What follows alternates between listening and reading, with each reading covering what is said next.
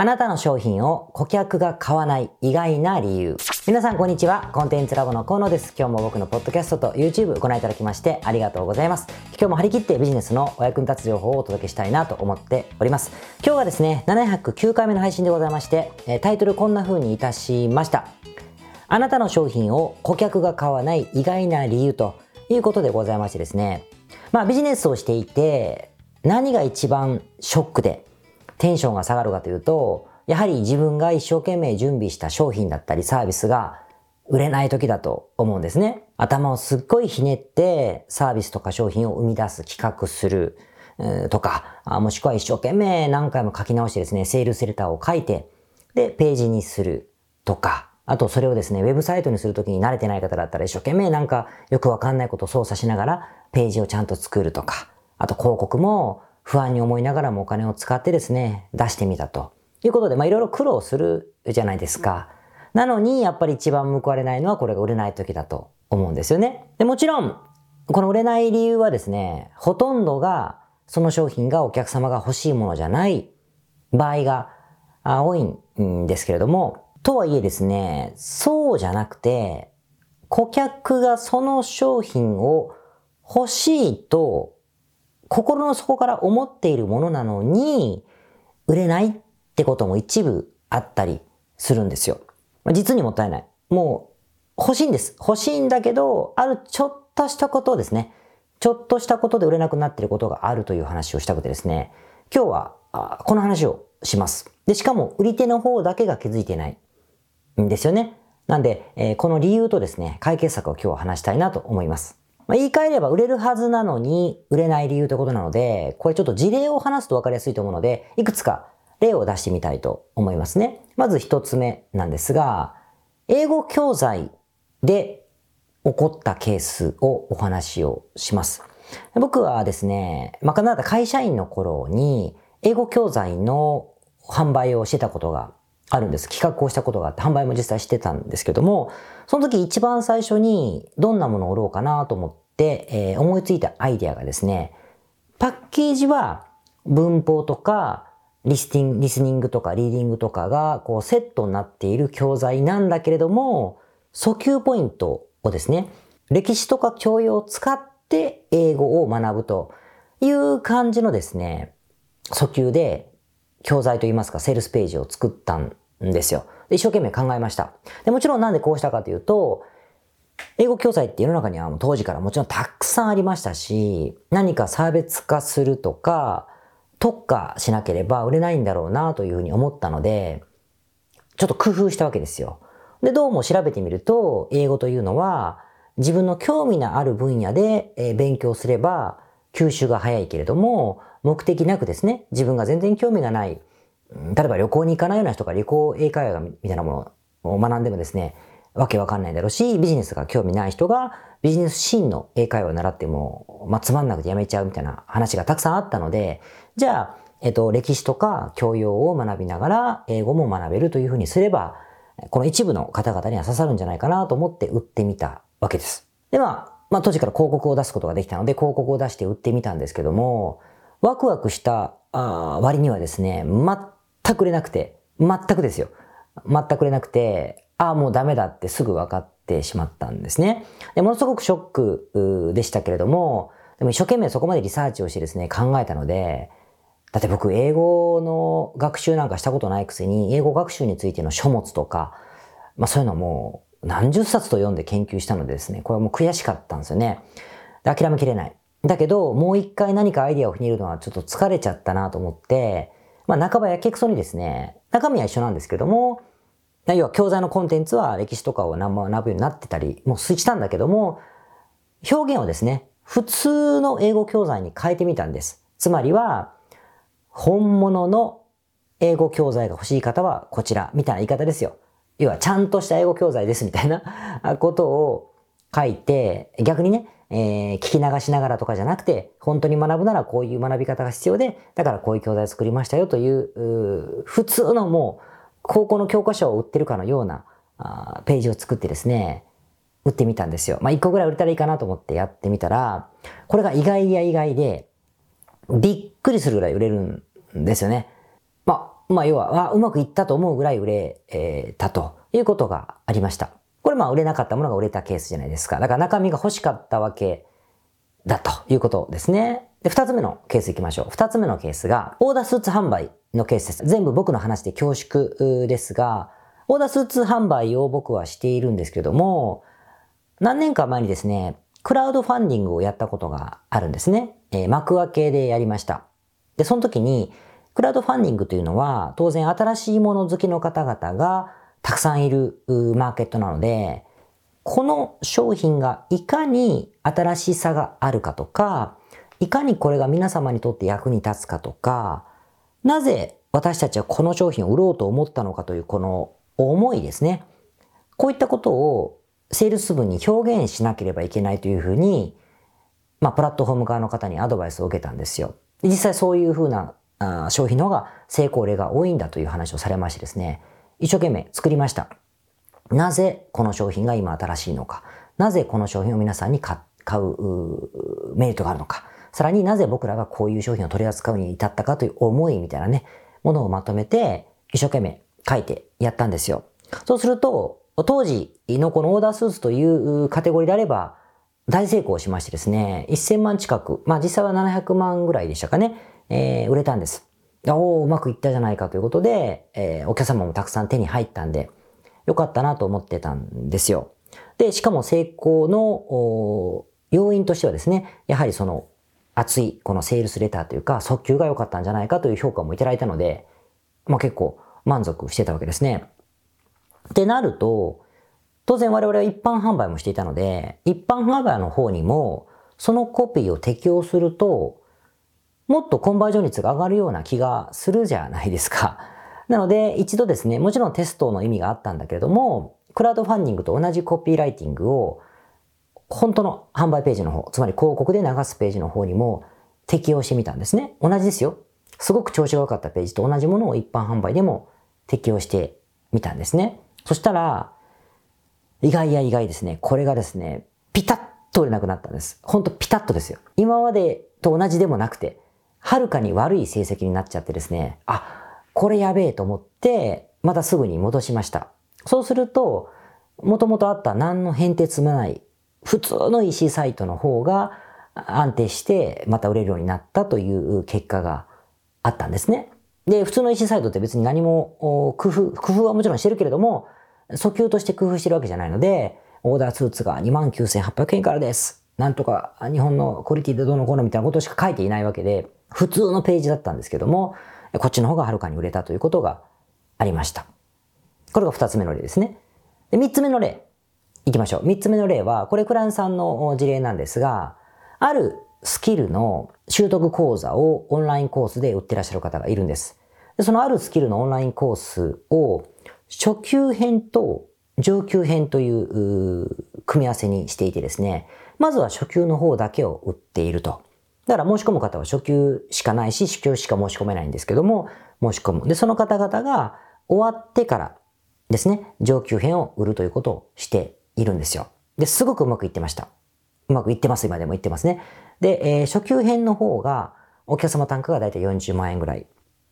日本円で40万円ぐらい。で、上級コースもだいたい日本円で40万から50万円ぐらいだから、まあ、客単価で言ったらですね、まあ、100万近くいくようなビジネスなので、まあ、とてもよくできてるわけですよ。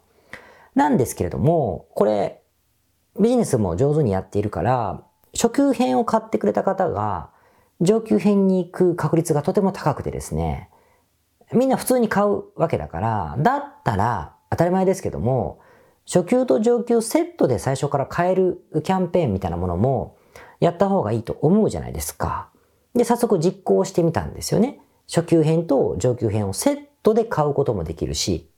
申し込むこともできるし、初級編だけから始めることもできる。しかも月額で払うこともできれば、一括で払うこともできるだから、選択肢がたくさん増えただけであって、別に何か急に金額を上げたわけでもないし、ハードルが上がったわけでも全くないんです。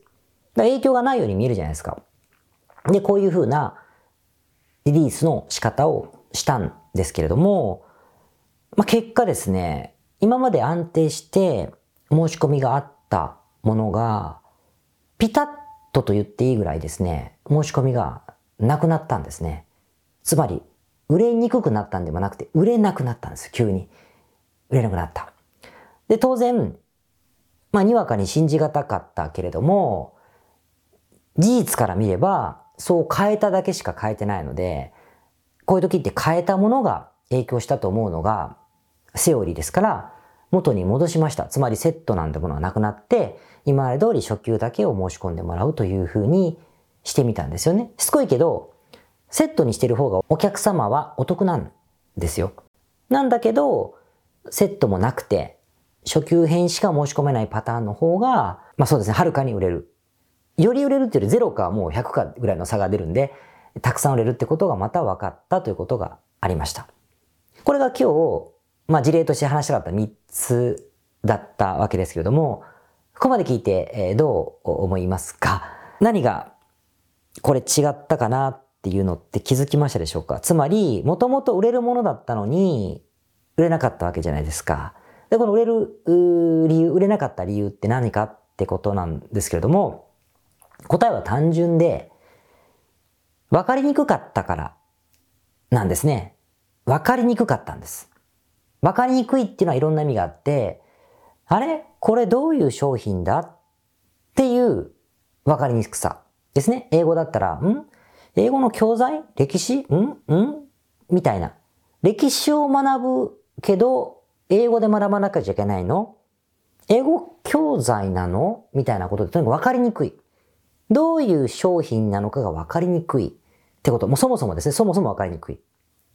で、スーツの場合は、ん？普通のオーダースーツではちょっとないのかなという少し構えるみたいな。なぜかというと、一般的なオーダースーツ店というのは、ただのアパレルショップなので、ただのアパレルショップっぽいから、あ、僕が欲しい商品が売ってる店だなってわかるんですけども、そうじゃない場合は、ちょっと、ん？どういう、ん？どういうことかっていうふうになったりするわけですね。で、さっきのセット売りについてはまたちょっと違って、どういうものかはもちろん見ればわかるんです。わかるんだけれども、あれ？自分はセットにするべきなのか？初心者からするべきなのか？うーんっていうふうに悩むって感じですね。悩む。まあこれもやっぱ分かりにくい。私はじゃあ何をすればいいのよってことが分かりにくくなってしまっているケースだと思うんですね。まあ、なんでかというと、お客様ももちろん、あの、バカではありませんからね、いろんなことを考えていらっしゃる方が多いわけですけれども、そこまで我々が要求した通りというか主張のね、深さというか、こういう意図でこの商品は売ってるのかなってことまでは考えてくれないですし、考える必要がないじゃないですか。まずこれがあるわけですよ。で、我々からすると、やっぱりですね、差別化しなきゃ恐怖症があると思っていて、工夫を入れなきゃいけない。他と一緒ではいけないというふうに思い込みすぎているとですね、もちろんそうやって言う先生方が多いので、差別化しろとかですね、言う人が多すぎるから、それを考えるあまり、差別化ではなくて、分かりにくくしてるだけってパターンがやっぱ多いん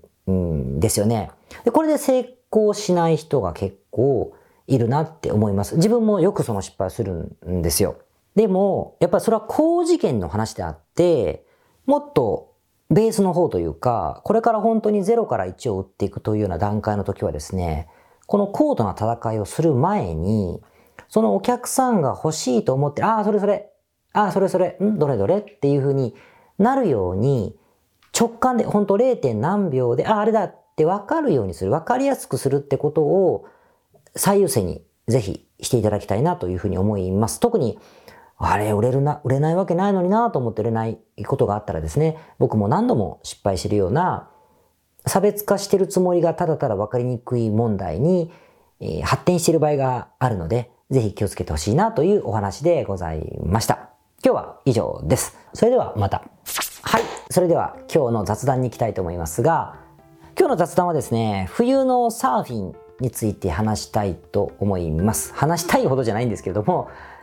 えー、何回も言いますけど、私はですね、趣味がサーフィンぐらいしかなくてですね、えー、毎週、毎週ですね、時間があるたびに行ってるわけでございますが、冬も当然します。冬も当然しますよ、と。で、よく、あの、寒くないんですかって言われるので、その鉄板の質問にも答えておきますとですね、もちろん寒いです。寒いんですけれども、あの今のウェットスーツは進化をしているので海の中にいる時は寒くないんですまあめちゃくちゃ極寒の日でマイナス0か何度で雪降って風吹いてる日は海の中でも寒いですよ。だけど一般的な冬の日関東の冬の日であればウェットスーツを着ているしあの常に動いてるんでねサーフィンっていうのは。そんなに寒くないんです。ないんですけれどもまあブーツとかも履いてますしね。なんだけど一番寒いのはですね着替えてる時なんです。で入る前の着替えるのは車の中でサボって着替えればなんとかなるんですけども上がった時は車では着替えられないので外でやっぱり真っ裸になる瞬間がやっぱあるわけで、まあ、これがとにかく寒いのが冬のサーフィンの、まあ、特徴なんですよね。でまあだからなのか意外とですねまあ60代とかになってくると冬にはサーフィンをしなくなる人も、まあ、増えてきます。でやめるわけじゃなくてあの秋までかな？秋までと春からはやる方が多いんだけど冬は全くやらない方もですね年配の方だと自分ももう年配ですけど あの増えてくる傾向がありますね。でも僕はでもそれやったからといって、冬じゃあ何やるの？っつったらやることがあんまりないので、まあ、本読んだりね、漫画読んだりは好きだから、そういうふうな室内のことをすればいいのかもしれないけど、体もなまるんでですね、やっぱりこれからも行くんだろうなっていうふうに思うは思うんですよ。でもそう考えると、年取ったら冬のサーフィンをやめて、何か別の遊びをして室内でというよりは、っていうか、やっぱり冬に年取ったらあったかいところでサーフィンできるようなライフスタイルを作っとく方がいいなっていうふうにやっぱ一周回って思いましたね。僕まあ若い時から作ってるビジョンボードとか書くと大体冬は南の方で暮らすって書いてあるんですよ。だから全部これがあるんだろうなって思ってまた再確認しましてですね。まあいろいろ今はねあの家族のライフスタイルもありますからね。急に自分だけ行くわけにいきませんけれども。まあ、おいおいは、あの、そういう暮らしができたらいいなと思いましてですね、またまあ、頑張って仕事するぞなんて思った新年3週目でございました。ということで、まあみんなあんまりあのサーフィンしなくなったんでですね、最近おじさんのスポーツとまで言われていて悲しいですけれども、まあぜひね、えー、暖かいところでサーフィンをする方がいらっしゃればですね、ご連絡いただければ、あのそこまで僕は一緒にやりに行きますので、ぜひ連絡をいただければなというふうに思っております。それではまた来週お会いしましょう。皆さんこんにちは。コンテンツラボの河野と申します。この YouTube チャンネルをご覧いただきましてありがとうございます。え普段は在住の起業家の皆さんにインターネットを使ったビジネスのサポートをさせていただいております。これまで、え約3000人の方々のビジネスのサポートを行い、す、べ、てのクライアントさんの売上総額は300億を超えているぐらいだと思います。えこのチャンネルではそんな経験をもとにインターネットビジネスもしくはインターネットを使った起業について、え詳しく役に立つ情報をお送りするように心がけております。海外においての事例もとても豊富に含んでいますので、日本の方にも適用できることがとっても多いと思っております。ぜひチャンネル登録をして配信をご覧になってみてください。ベトナムのアパレルネットショップで月賞を5倍にした方法とはあるコンサルタントが月に100万円程度の売り上げだったベトナムにあるアパレルネットショップの経営に参加しました結果短期間で売り上げを5倍に伸ばすことができました一体彼は何をしたのでしょうか？SNS でバズったというわけでもヒット商品を生み出したわけでもありません売上を拡張するセオリーを確実に一つ一つ実行していっただけです。そんな確実性の高いセオリーだけのビジネススクールが誕生しました。海外在住者に特化しています。ぜひチェックしてください。